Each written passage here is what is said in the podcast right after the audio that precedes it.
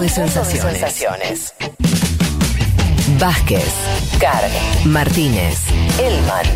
Información justo antes de la invasión zombie. Vamos a meternos eh, en lo nuestro. Vamos a hacer un pequeño panorama de algunas cuestiones que estuvieron sucediendo en el mundo en los últimos días.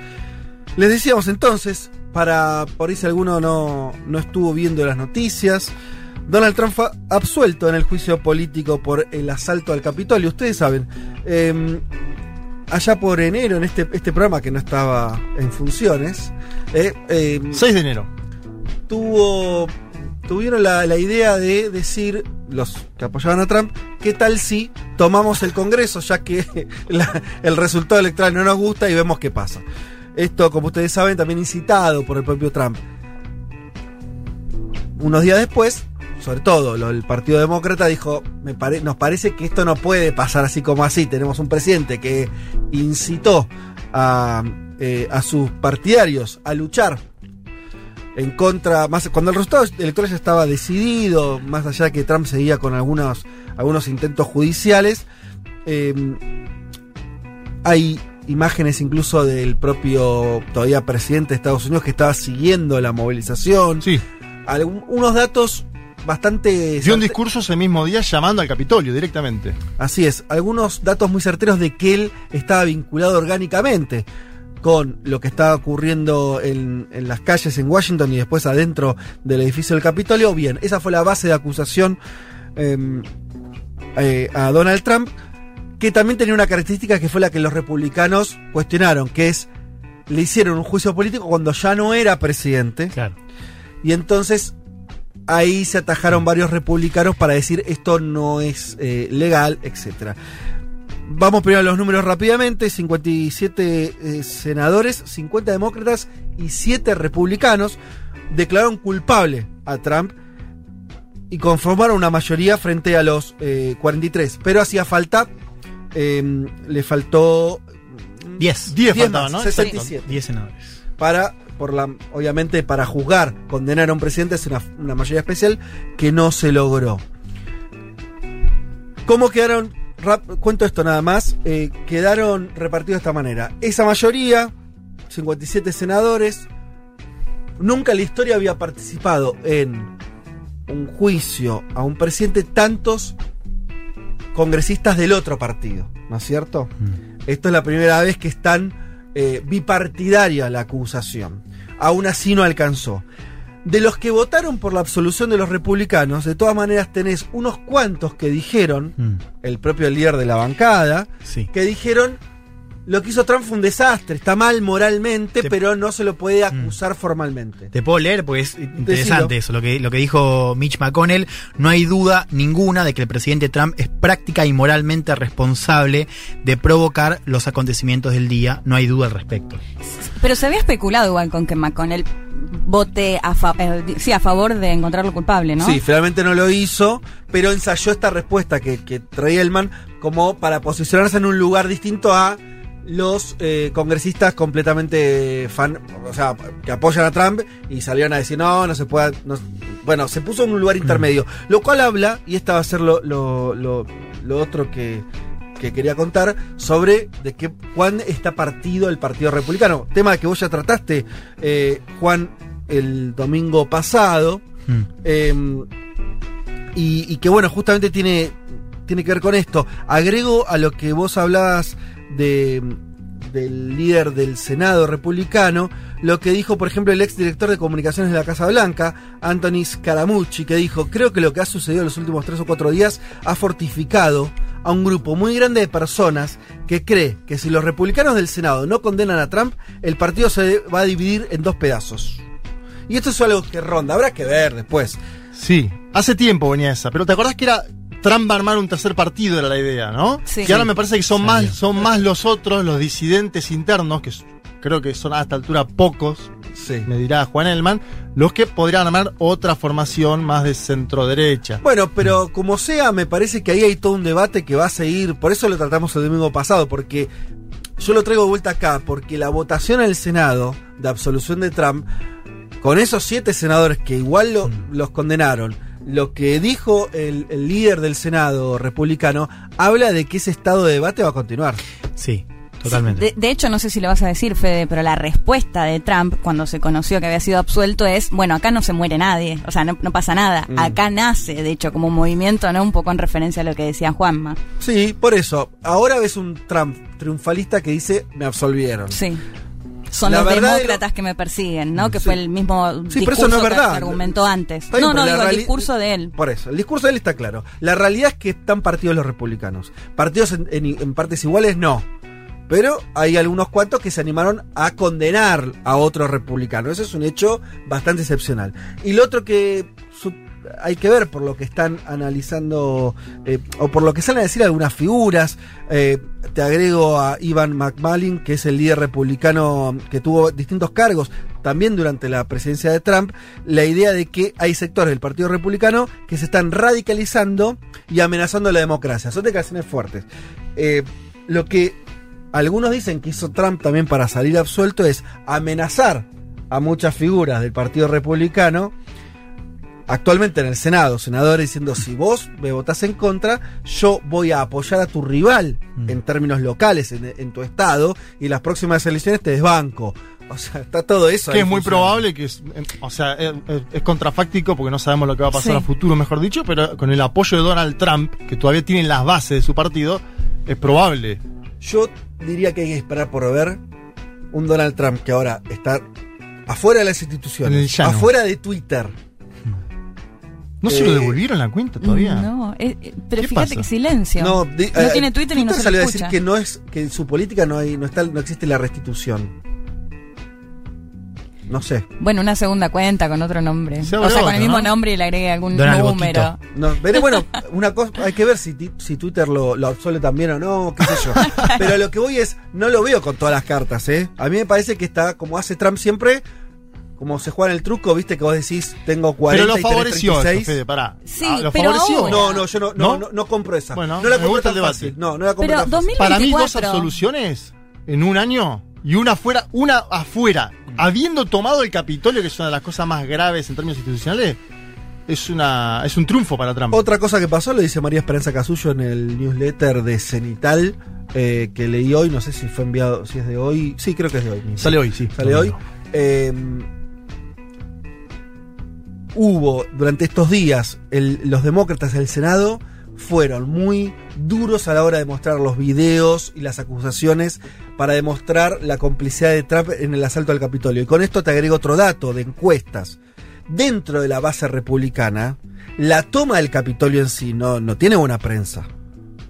No es un hecho re- re- a reivindicar. En la por- base, Sí. Elman dijo lo contrario la semana pasada. Los números dan cuenta que. Una que mayoría apoya. Sí, era 45-43 la encuesta Bueno, de YouGov esa semana. Está bien. Muy pareja, Pero muy pareja. A lo que voy es, no es una mayor, yo no, no llamaría. No es una mayoría rotunda. Ahora estamos hablando de apoyar.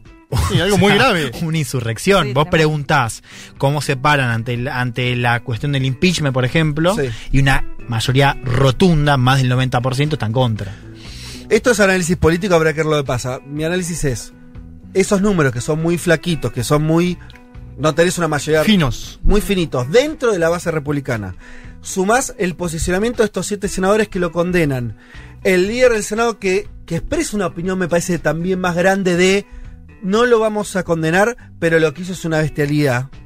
Me parece que figura todo una- un, un escenario que no es tan favorable a Trump en términos de imagen, en términos discursivos.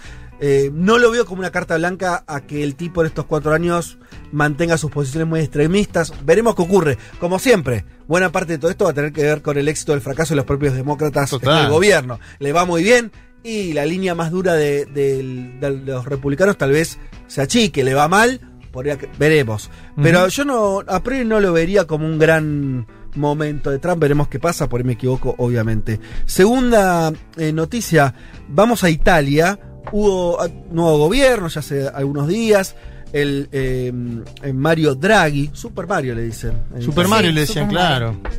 Nuevo primer ministro, no vamos a hablar, eh, no en esto, me- ameritaría una, un- una columna, un eh, espacio más extenso sobre la política italiana, pero básicamente yo diría, no hay novedad, sigue el sistema de político destruido, siguen poniendo a primeros ministros que son más técnicos que políticos y sobre todo el gabinete. Cuando es el gabinete hay una mayoría. Llamativo la conformación de de, alianzas, ¿no? De Eso to- todos los estaba por partidos. decir. Hay un partidos. detalle ahí que, digo, si bien es, es- es cierto esa descripción, es verdad que esta es una coalición muy amplia, lo Con cual todos. para muchos fue un dato positivo, porque Mm. vos tenés desde Movimiento de Cinco Stelle a la Liga de Mateo Salvini, a la centro izquierda, a la centro derecha. O sea, está casi todo el arco Sí. político en, en este gabinete. Digo, si uno mira las las- cómo se conformaron las coaliciones anteriores, esto no es un detalle menor. Digo, es A mí, para mí, habla de justamente la inexistencia de un sistema político coherente que vos tengas Sí, que recurrir sí, una, sí. una a- Sí, sí. desde la Liga Mm.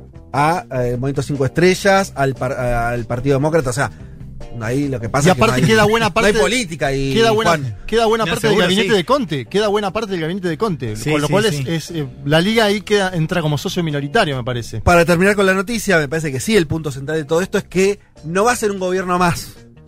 ¿Por qué? Porque va a administrar una cantidad de plata que le va a caer, porque ahora los países europeos van a tener la ayuda de la Unión Europea después de la catástrofe pandémica. Entonces, Sí. según los números que van eh, circulando, Italia va a recibir 85 mil millones de euros como donación. La, la deuda de. Argentina eran ¿Cuánta 50 mil millones que tomó Macri, 85.000 85 mil millones de, De euros, aparte, que es un poquito como más. donación, o sea, guita que no vuelve. Tomá Bueno. para hacer, eh, hacer lo que lo que quieras, no tenés que devolverlo. Y 120 mil millones, además de los 85 mil, que en préstamos con un interés muy bajo, también subsidiado por Sí. la Unión Europea. O sea, es Sí. una masa de plata, desde la Argentina difícil de, de- de- de imaginar. Eh, y que este gobierno, en buena medida, administraría. O sea que puede ser un gobierno poderoso, así como un gobierno muy poco. Con, con una extensión política tan grande que vos decís, bueno, ¿qué significa? ¿Cómo está parado en términos ideológicos? Muy difícil de ver. Va a manejar una torta de plata. Sí, un, un detalle que es eh, esa, un apunte, ¿no? Esa cuestión de los fondos fue el motivo por el cual cae el gobierno de Conte, ¿no? Claro. Este de Mateo Renzi retira su, el apoyo de su partido porque tenía algunas eh, dudas respecto a cómo se iban a gastar los fondos. Italia fue el país que más recibió, es una torta de plata, como vos decís, y había un cálculo dentro de esa, de esa gran cantidad de plata desde la Comisión Europea, es que bueno, que Italia tenía que usar esa plata para de alguna manera hacer reformas que tengan que ver con su sistema judicial y con su sistema de pensiones. ¿no? La, pregunta es si Mario Draghi va a ser el primer ministro que lo haga y cuál va a ser la respuesta social a eso. ¿no? Yo seguiría esa, esa cuestión de cerca.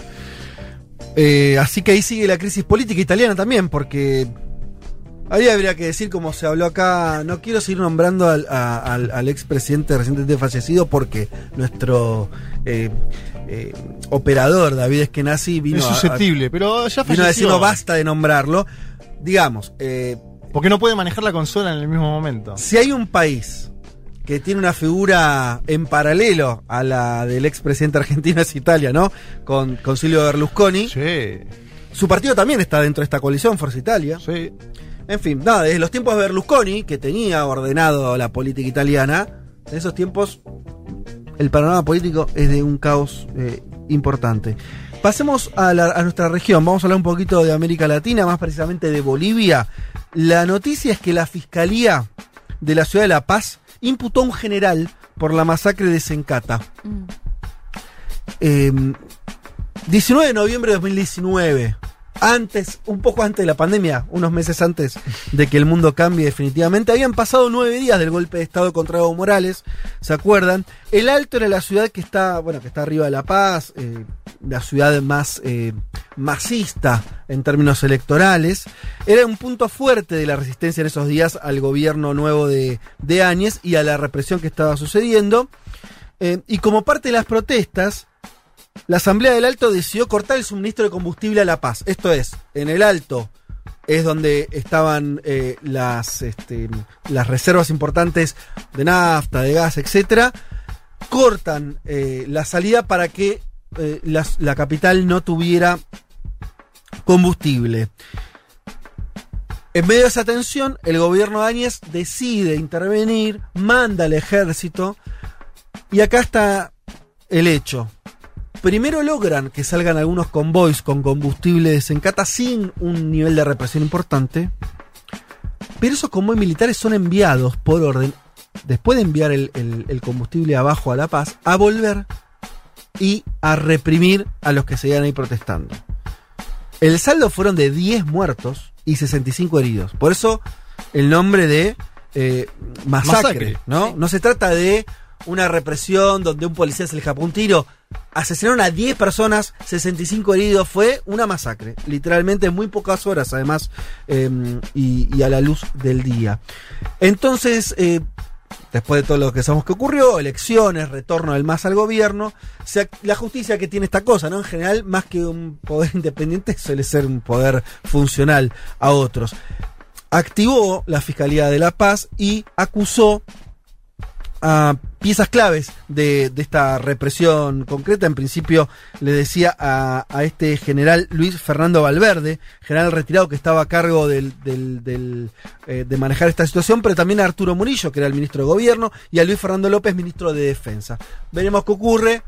Que Es una buena noticia, ¿no? Sí. Que llega un poco de justicia luego de ese golpe de Estado. Y yo pensaba dos cosas, eh, Juanma. Eh, hay un momento de. Ese, ese octubre, noviembre del 2019 tenemos el golpe de Estado en Bolivia y la resistencia al golpe. Tenemos Ecuador, del cual vamos a hablar después. Octubre y las del protestas. 19, las octubre, protestas. mismo momento. Mismo momento. Y tenemos Chile. Yo no estoy diciendo que todo tenga que ver con todo necesariamente, pero qué momento ese de convulsión en la región, tan fuerte en términos de calles, de represión, de, de asesinatos. Sí. Bueno, impresionante ese, ese, ese contexto. Fede, y no solo en la región, porque también en el mismo momento empezaban las protestas en Líbano, Irán. Bueno, en ahí me, mataste con la Pero correlación. el, el mismo, ¿eh? Ponele que el 18 de octubre arrancó en Sí. Chile y el 17 de octubre había arrancado en Líbano. Mirá, bueno, para ver algo cósmico, si querés. Antes de Sencata fue la de Sacaba. Vos estabas Claro. en Bolivia cuando fue la de Sacaba. Porque Totalmente. me acuerdo que esas dos masacres fueron en 15 días. Lo- Y, y lo de Sencata, cuando yo estaba en La Paz, estaba la tensión, Sí, porque sí, sí. estaba el corte y la, la represión ocurrió un poquito después. Dos creo o tres días después. Dos o tres días después. Eh, y lo otro que pensaba es, a diferencia de otros momentos, esta- estas masacres en otro contexto latinoamericano hubieran quedado sepultadas y, de- y muchos años después, algún juez que Mm. se anima, ¿no? Después de un retorno democrático que se- ya duraba mucho tiempo y, y entonces la justicia tardaba y acá pasaron un año y medio. O sea, qué rápido fue todo el Sí. proceso, ¿no? Desde el golpe de Estado, Áñez, la represión, eh, un montón de gente Y que... perdieron las elecciones, Fede.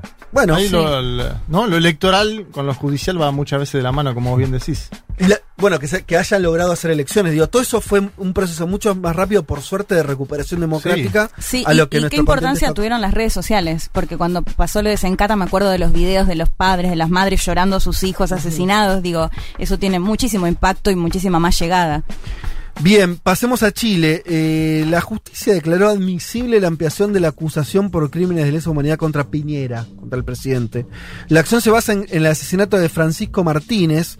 Estamos hablando del malabarista asesinado por eh, carabineros.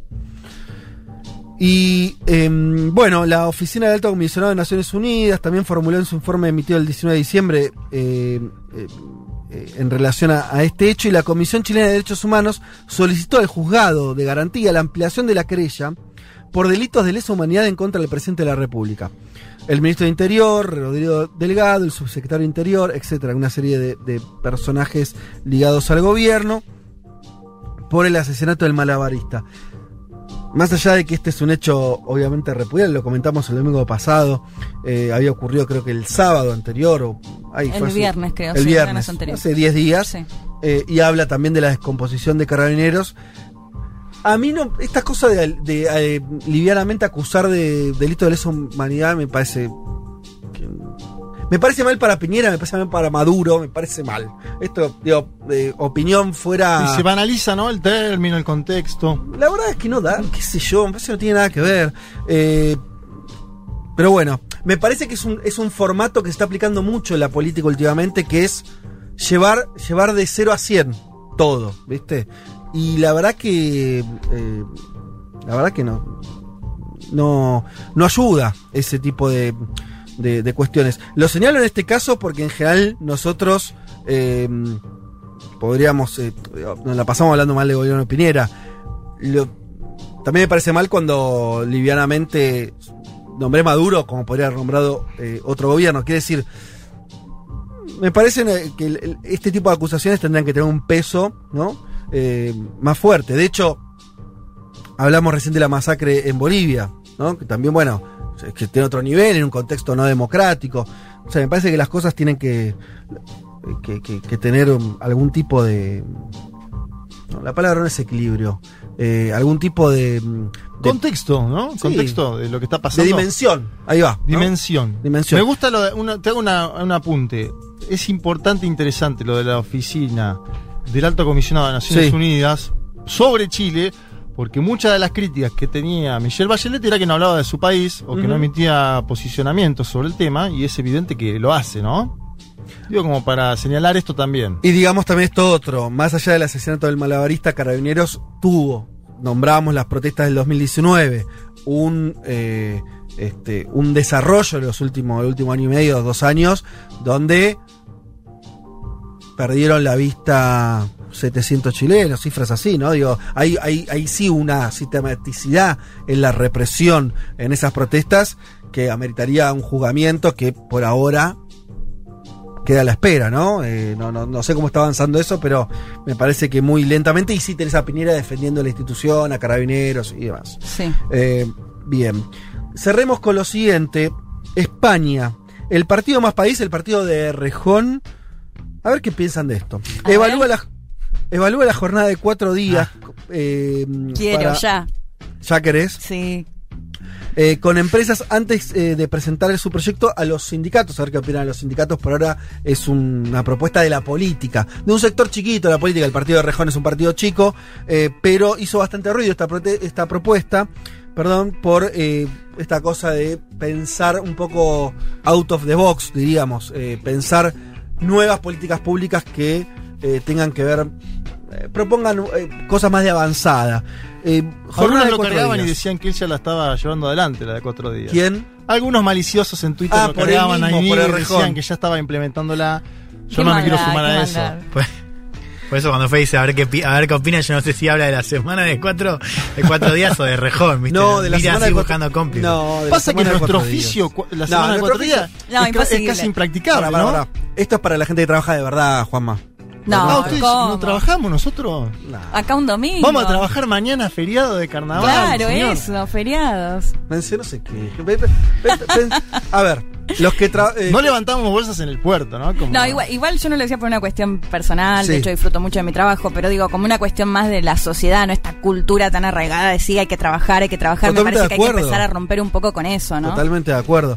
Yo te- a mí me parece una, una linda propuesta, hay que ver después en términos concretos si es posible o no. Jacinda fue precursora, ¿no? La primera ministra de Nueva Zelanda había propuesto una semana de cuatro días el- hace, Había- hace un año y pico. había-. Es que ahí. entiendo que algunas empresas muy grandes lo aplican, digamos, como por su cuenta. Mm. Lo cual ya te puede hacer dudar de si se trata de algo muy revolucionario o no. Tal vez sí, tal vez no.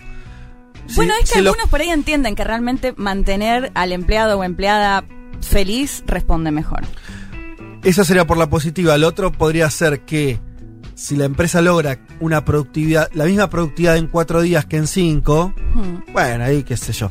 Pero puede ser un esquema más, eh, como decís, más feliz al final. Sí, Laburás cuatro, descansás tres.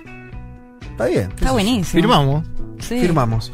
Bueno, veremos cómo transcurre la, la propuesta esta. Sabemos, creo que además fue bien recibido, me dirán ustedes si leyeron algo, eh, también en Podemos la propuesta. O sea, como que no, que no quedó tan encapsulado en el errejonismo.